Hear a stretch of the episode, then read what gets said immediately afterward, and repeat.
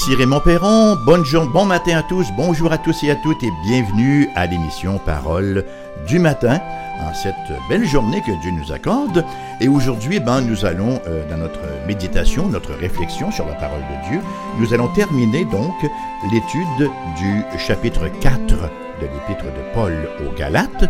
C'est-à-dire que nous lirons donc les versets 21 à 31 du chapitre 4, et c'est une méditation qui, selon toute évidence, nous présente un titre qui va de soi, à savoir les deux alliances. Donc, permettez-moi de vous lire, et vous pouvez le faire avec moi si vous êtes dans la position pour le faire, Galates chapitre 4, versets 21 à 31. Dites-moi, vous qui voulez être sous la loi, ne comprenez-vous point la loi? Car il est écrit qu'Abraham eut deux fils, un de la femme esclave et un de la femme libre. Mais celui de l'esclave naquit selon la chair, et celui de la femme libre naquit en vertu de la promesse. Ces faits ont une valeur allégorique, car ces deux femmes sont deux alliances. L'une du mont Sinaï, enfantant pour la servitude, c'est Agar, car Agar, c'est le mont Sina en Arabie, et elle correspond à la Jérusalem actuelle qui est dans la servitude avec ses enfants. Mais la Jérusalem d'en haut est libre, c'est notre mère, car il est écrit Réjouis-toi, stérile, toi qui n'enfantes point. Éclate et pousse des cris, toi qui n'as pas éprouvé les douleurs de l'enfantement car les enfants de la délaissée seront plus nombreux que les enfants de celle qui était mariée. Pour vous, frères, comme Isaac, vous êtes enfants de la promesse. Et de même qu'alors, celui qui était né selon la chair persécutait celui qui était né selon l'esprit, ainsi en est-il maintenant. Mais que dit l'Écriture? Chasse l'esclave et son fils, car le fils de l'esclave n'héritera pas avec le fils de la femme libre. C'est pourquoi, frères, nous ne sommes pas enfants de l'esclave, mais de la femme libre. Ouais, c'est un peu complexe a priori, mais c'est très riche, très riche en enseignements. Nous avons par nature tous tendance à diviser le monde. On se fait des catégories, hein. on se fait des groupes. Bon, on peut les diviser euh, en se disant, ben, dans le monde, il y a les riches et il y a les pauvres. Il y a les instruits, il y a les ignorants, il y a les beaux, il y a les laids, il y a les forts, il y a les faibles, et reste, et le reste, et le reste. Ce sont là des divisions bien artificielles, faut-il le dire. Le fait demeure, cependant, qu'il y a une division dans le monde. Une division indéniable. Il y a une division dans le monde et c'est celle que Paul établit lui-même très clairement dans l'Évangile sous l'inspiration de l'Esprit de Dieu. L'apôtre Paul divise le monde en deux catégories, deux groupes bien distincts, les esclaves et les libres. Mais vous me direz, l'esclavage n'existe plus. Attention, l'esclavage existe encore l'esclavage infiniment plus cruel encore que l'esclavage historique. Il s'agit ici de l'esclavage spirituel. Donc le monde se divise en deux catégories, les esclaves et les libres. Voyez, les esclaves vivent sous la loi et hors du Christ, alors que les libres, eux, ne sont plus sous la loi, parce qu'ils vivent par la foi par la foi que le Christ a pleinement accompli toutes les exigences de la loi à leur place. Rappelons-nous que les Galates, auxquels Paul s'adresse ici là, ils avaient reçu l'Évangile avec beaucoup de joie, avec beaucoup d'enthousiasme, mais voilà que se présentent des Juifs chrétiens missionnaires qui veulent supposément corriger l'enseignement de Paul et qui prêchent une forme de légalisme une forme légaliste de christianisme, c'est-à-dire qu'il voulait ajouter les lois du judaïsme. Il voulait ajouter les jours, les fêtes, la circoncision et beaucoup de rites, n'est-ce pas, qui avaient cours dans le judaïsme ancien. Il voulait ajouter tout cela au christianisme, comme si ce que le Christ avait accompli en croix et par sa vie, tout durant, n'était pas suffisant. Et nous tendons souvent à faire la même chose. Hein? Nous avons cette propension à oublier que le christianisme, c'est la liberté, ce n'est pas l'esclavage. Et ainsi, qu'est-ce qu'on fait? Ben, On réduit la foi en Christ à une liste de règles et de traditions et on évalue notre standard spirituel par ce que nous faisons pour Dieu plutôt que par ce que Dieu a fait pour nous en Jésus-Christ. Ça fait toute une différence au monde. Hein? Comment est-ce que j'ai la certitude que je suis un chrétien? Par les choses que je fais pour Dieu ou par la chose que Dieu a faite pour moi en Christ Jésus? Alors, dans le but de ramener les Galates donc à leur liberté de la loi, l'apôtre va utiliser un argument légal, verset 21 là. Il les interpelle. Dites-moi, vous qui voulez être sous la loi, ne comprenez-vous point la loi? Hein? Il leur dit, vous voulez être sous la loi, mais avez-vous la moindre idée de ce que dit la loi? Donc, Paul a commerce ici avec les légalistes sur leur propre terrain, en faisant appel à Abraham. Abraham, leur héros, en hein, souvenons-nous, les pharisiens avec qui Jésus avait mal à partir disaient, mais nous sommes les fils d'Abraham, hein? et Jésus leur répond, Abraham peut susciter de ces pierres-ci des fils d'Abraham. Hein? Alors, donc Paul a commerce avec ces légalistes-là, sur leur propre terrain, il fait appel à Abraham, leur héros, qui est mentionné pas moins de huit fois dans la péricope de ce matin. La grande question est donc la suivante. Ben, qui sont les vrais enfants d'Abraham? Et Paul y va à fond de train dans une exposition à trois points. Une exposition en trois points. Un vrai pasteur. Hein? D'abord, il y a l'arrière-plan historique, il y a l'argument allégorique et il y a l'application pratique, et ça rime qui plus est. Donc, mon premier point, versets 22 et 23, l'arrière-plan historique. Car il est écrit qu'Abraham eut deux fils, un de la femme esclave et un de la femme libre. Mais celui de l'esclave naquit selon la chair, et celui de la femme libre naquit en vertu de la promesse. Bon, le récit de ces événements-là, si vous êtes familier, familière avec la parole de Dieu, nous est rapporté, vous le savez, dans la Genèse, alors que Dieu avait fait une promesse à Abraham, à savoir qu'Abraham deviendrait une grande nation. Mais Abraham était stérile, Sarah aussi, Enfin, ils étaient très très vieux, ils avaient depuis très longtemps passé l'âge d'enfanter, mais la promesse de Dieu voulait tenir bon. Mais là, n'est-ce pas, Abraham et Sarah commençaient un tout petit peu à perdre patience et à se dire, ben, peut-être que Dieu veut qu'on prenne les choses en main. Alors nous lisons dans Genèse chapitre 16 verset 2, Saraï, avant qu'elle, que son nom soit changé pour Sarah, Saraï dit à Abraham, avant que son nom soit changé pour Abraham, Voici l'Éternel m'a rendu stérile. Donc c'était elle qui était stérile. Elle dit, Viens, je te prie, vers ma servante, peut-être aurais-je par elle des enfants. C'était la coutume à l'époque, lorsque une femme était stérile, hein, elle donnait euh, sa servante à son mari et l'enfant qui naissait, bon, donnait son enfant à elle. Et le grand garçon, Abraham, nous est-il rapporté, écouta la voix de Sarai. Et effectivement, Agar l'Égyptienne, vers laquelle Abraham est allé, elle a conçu un enfant. Genèse chapitre 16 verset 15 nous rappelle Agar enfanta un fils à Abraham et Abraham donna le nom d'Ismaël au fils qu'Agar lui enfanta. Mais Dieu, lui, n'avait aucunement oublié sa promesse. Dieu, permettez-moi l'expression, n'avait rien à cirer, n'est-ce pas, des stratégies tout à fait humaines, exclusivement humaines, et qui ne se font pas dans la foi euh, des êtres humains.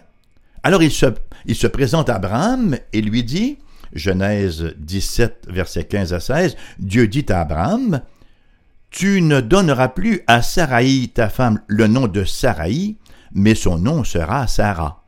Je la bénirai et je te donnerai d'elle un fils. Je la bénirai et elle deviendra des nations. Et voyez-vous, comme d'habitude, Dieu a tenu promesse. De sorte que contre toute attente, Sarah, qui n'était plus une jeune première, n'est-ce pas, à l'âge de 90 ans, vous essayerez cela, a enfanté Isaac. chapitre 21, versets 1 à 3. L'Éternel se souvint de ce qu'il avait dit à Sarah, et l'Éternel accomplit pour Sarah ce qu'il avait promis. Sarah devint enceinte, et elle enfanta un fils à Abraham dans sa vieillesse, au temps fixé dont Dieu lui avait parlé. Dieu a son temps. Abraham donna le d'Isaac au fils qui lui était né, que Sarah lui avait enfanté. Bon, il y a beaucoup de similarités entre les deux fils, entre Ismaël et Isaac. Premièrement, tous deux étaient fils d'Abraham, hein? c'est-à-dire qu'ils avaient un même père biologique, un père biologique commun. Tous deux ont été circoncis. Tous deux ont grandi dans la même maison. Tous deux jouaient dans la même cour, mangeaient les mêmes toasts, le même beurre de pinot. Vous voyez, il y avait beaucoup de similitudes entre eux. Cependant, il y avait une différence énorme. Il y avait un point très fondamental qui les distinguait, et c'était leur statut aux yeux de la loi. Même si les deux, là, avaient le même père, ils avaient une mère différente et leurs mères respectives, ou de leurs mères respectives, ils ont hérité deux standards légaux différents. Ismaël était né selon la chair, alors qu'Isaac, pour sa part, était né libre, l'héritier de la femme libre. Verset 23. Mais celui de l'esclave naquit selon la chair, et celui de la femme libre naquit en vertu de la promesse. Mais voilà. Et voilà donc ce qui distingue Isaac d'Ismaël. La naissance d'Isaac, c'était le résultat de l'intervention surnaturelle de Dieu, alors que la naissance d'Ismaël, c'était les efforts humains, les œuvres humaines. C'est l'homme qui essaie par ses propres forces d'accomplir la promesse de Dieu. Voyez-vous, lorsqu'Abraham a mis Agar enceinte, hein, il voulait s'assurer de la promesse de Dieu par ses propres efforts, plutôt que de la recevoir par la foi, comme si Dieu n'était pas capable d'accomplir sa promesse. Ismaël, donc, c'était le produit des propres efforts d'Abraham et de Sarah, alors qu'Isaac était un don, un don selon la promesse de Dieu. Et d'entrée de scène, il y a une, il y avait une différence spirituelle fondamentale entre les deux fils. L'un était fils par les œuvres, l'autre était fils par la foi. L'un était esclave, l'autre libre. C'est ainsi qu'Ismaël et Isaac représentent deux approches entièrement différentes de la religion. La loi ou la grâce, la chair ou l'esprit, l'autodépendance ou la dépendance sur Dieu. Alors c'est là le premier point, l'arrière-plan historique, et ça nous amène au verset 24 euh, à 27, à l'argument allégorique. Paul va donc utiliser ce récit historique comme une allégorie. Verset 24. Ces faits ont une valeur allégorique. Alors, Paul reconnaît que l'histoire des deux fils d'Abraham. Bon, c'est un, récit historique véritable, mais il y a quelque chose de très significatif à nous dire quant à la manière dont Dieu a commerce avec son peuple. Isaac et Ismaël représentent quelque chose alors qu'il y a une analogie entre ce que Dieu a fait pour eux et ce qu'il nous offre. Voyez-vous, aux yeux de Dieu, là, c'est simple, hein? on est soit un Ismaël, soit un Isaac. Ultimement, leur histoire est au sujet du salut gratuit par la grâce de Dieu. Hein? Dans le cas d'Ismaël, c'est pas gratuit, il y a des efforts. Dans le cas d'Isaac, c'est la pure promesse. Et pour bien comprendre ce qu'il en est, commençons par leur mère. Versets 24 à 26. Car ces deux femmes sont deux alliances, les deux mères. L'une du mont Sinaï, enfantant pour la servitude, c'est Agar, car Agar, c'est le mont Sinaï en Arabie, et elle correspond à la Jérusalem actuelle qui est dans la servitude avec ses enfants. Mais la Jérusalem d'en haut est libre, c'est notre mère. Bon, écoutez, je, je, je n'en disconviens pas, l'analogie n'est pas simple, mais elle va comme suit.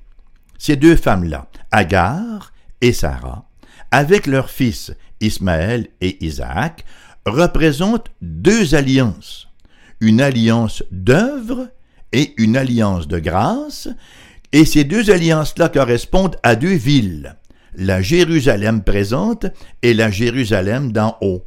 Agar représente l'alliance sous Moïse sur le mont Sinaï. Alors, qu'est-ce que c'est qu'une alliance? Bon, en simple là, c'est une entente qui lie Dieu avec son peuple.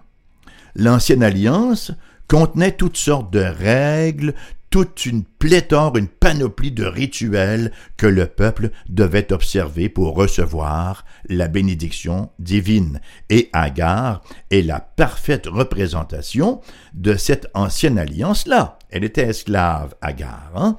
L'ancienne alliance, c'était l'esclavage de la loi, et Agar elle-même était esclave, elle était très très loin de la liberté. De plus, tous ses enfants, à commencer par Ismaël, naissaient donc esclaves eux-mêmes, dans la même condition.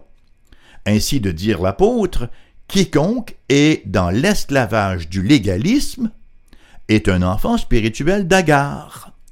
Tous ceux qui réduisent le christianisme en une liste, passez-moi l'expression, une liste de il faut bien que je fasse ci, puis il faut pas que je fasse ça, comme on dit en anglais, une liste de do's and don'ts, sont esclaves comme Ismaël. En contraste maintenant, nous avons Sarah. Sarah, elle, elle n'était pas esclave, elle était libre, hein? et ça nous amène dans la deuxième partie de l'allégorie. Son fils, Isaac, né de la promesse, donc, était lui aussi libre, il était né de la femme libre. Sarah représente la nouvelle alliance qui n'en est pas une de loi, mais de promesse, de grâce, vous voyez.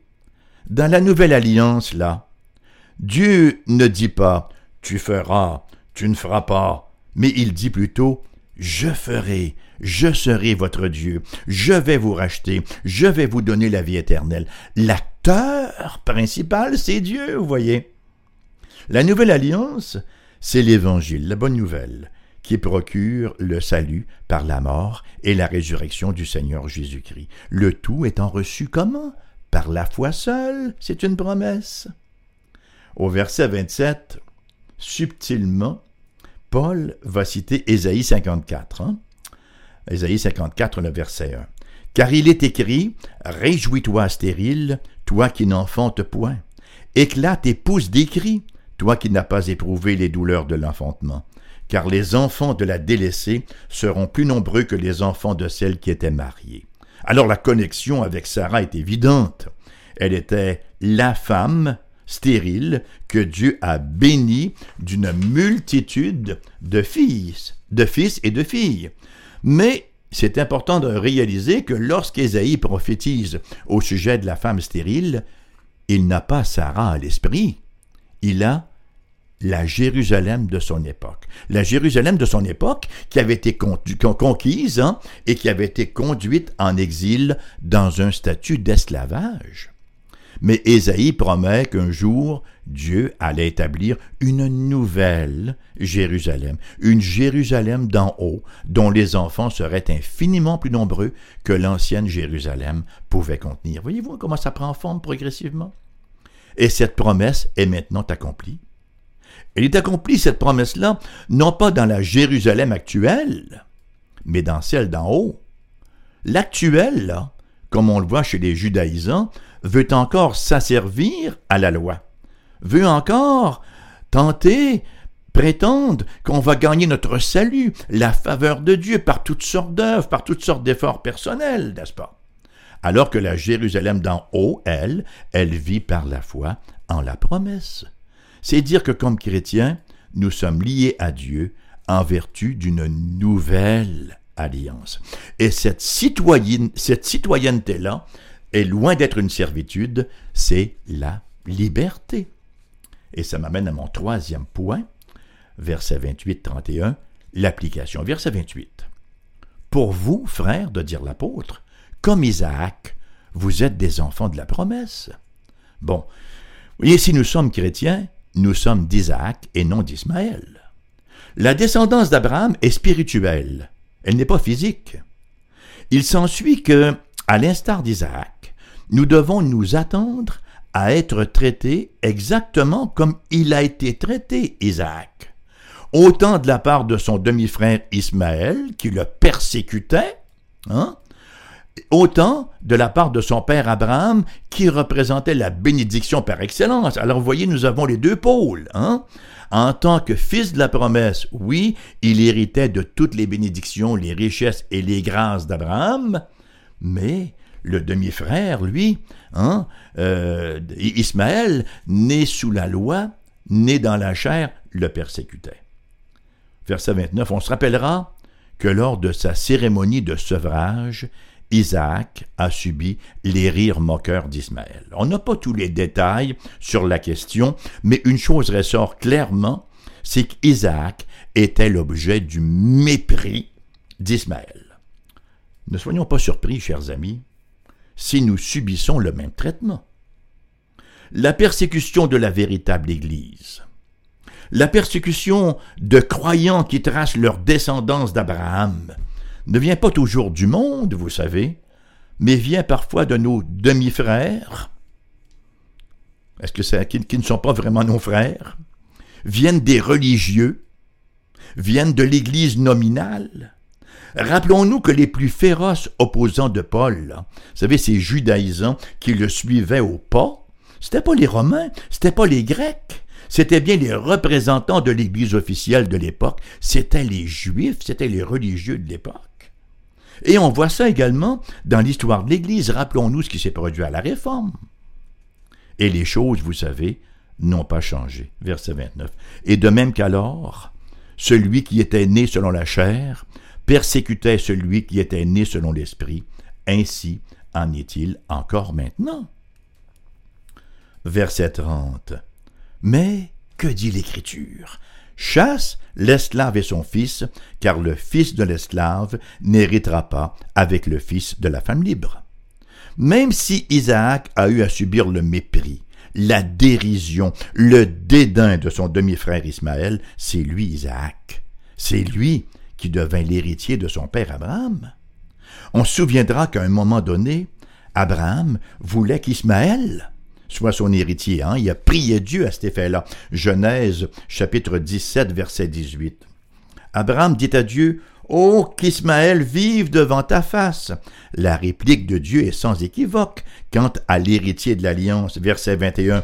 J'établirai mon alliance avec Isaac que Sarah t'a enfanté. Voilà, hein? Il n'y a pas de question. On sait qui est véritablement l'héritier de l'alliance et c'était Isaac. Puis Sarah demande à Abraham de chasser l'esclave et son fils.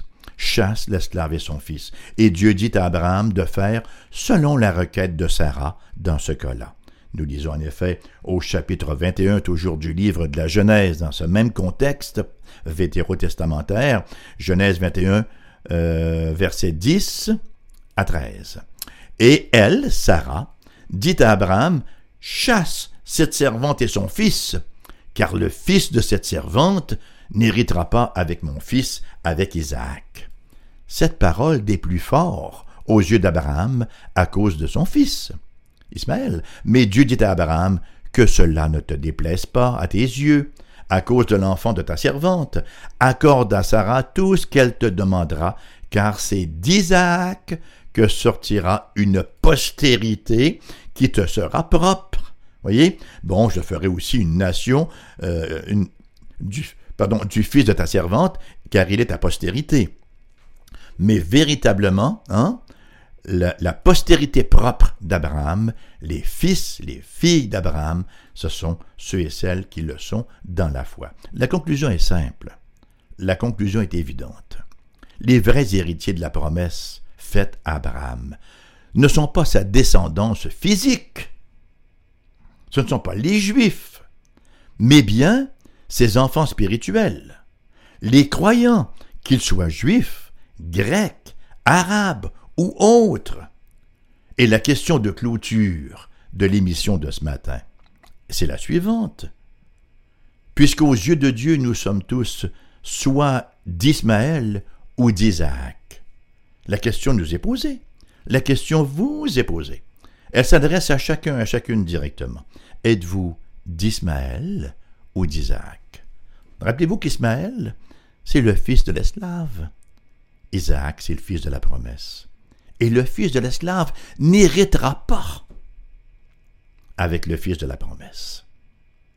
La promesse que Dieu a faite à Abraham, on sait que elle s'est pleinement accomplie en Christ Jésus. C'est la promesse ultime du salut, de la réconciliation avec Dieu, cette belle relation de la créature avec son Créateur qui a été perdue dans le jardin d'Éden en raison de la chute de nos premiers parents, et Dieu qui promet effectivement qu'il allait susciter un sauveur, et cette promesse qui se perpétue tout au long de l'histoire de l'humanité, n'est-ce pas, en passant par Abraham, en passant par Isaac, en passant par euh, tous ceux que Dieu a conservés, David et autres, toutes les alliances de la promesse de l'Ancien Testament qui culminent et qui s'accomplissent pleinement dans l'alliance de grâce en Christ Jésus. Qu'est-ce que ça veut dire? Être en Isaac. Ça veut dire être en Christ Jésus. Qu'est-ce que ça veut dire être en Christ Jésus? Ça veut dire que je reconnais que d'aucune façon je ne puis me sauver par moi-même. Je ne puis me libérer de mon péché par moi-même. Je suis dans l'esclavage du péché. Je suis esclave et je suis sous le jugement de la loi de Dieu et une loi c'est sans merci. La seule voie de sortie, c'est la grâce de Dieu. La promesse que Dieu nous a faite que tous ceux qui croient en Jésus-Christ, hein, tous ceux qui se confient en lui, qui s'engagent pour lui reçoivent les bénéfices de sa mort en croix et de sa résurrection et sont ainsi assurés de la vie éternelle. Je pense que ça vaut la peine d'être exploré. Peut-être que c'est une terminologie, une rhétorique qui vous est un peu nouvelle, un peu étrangère. Ben, c'est le discours qui nous est tenu dans la parole de Dieu, vous savez. C'est extrêmement important d'aller plonger nos regards dans euh, la parole de Dieu. J'aime beaucoup euh, le, théologien euh, sur qui j'ai fait mon doctorat, Cornelius Van Til, en parlant de, de, la Bible, de la parole de Dieu, il disait Christ wrote me a letter. Christ, Christ m'a écrit une lettre. Effectivement, la Bible, c'est la lettre d'amour que le Christ nous a écrite et dans laquelle il nous fait la grande demande en mariage. Voilà. Alors l'émission se termine là-dessus ce matin. Merci d'avoir été là encore. L'émission, bien sûr, elle plus sera rediffusée à 14h cet après-midi comme faire se doit. Et d'ici là, ben, vous pouvez nous contacter. Vous avez notre adresse courriel. Si vous ne l'avez pas, ben, allez faire un petit saut, là, juste un petit peu gros, sur notre site internet, foifm.com, et vous allez trouver beaucoup d'informations là-dessus. Vous pouvez également nous passer un petit coup de fil, un petit buzz, comme on disait à l'époque. N'est-ce pas? On a une boîte vocale qui va vous accueillir. Notre numéro de téléphone local à Québec, 88 688 0506. Ailleurs en province, numéro sans frais, 1 877 659-0251. Adresse postale AERBQ, casier postal 40088, Québec QC G1H 2S5. Je vous souhaite la journée par excellence de votre vie, chers amis, tout en bénédiction, et je vous invite pour la prochaine.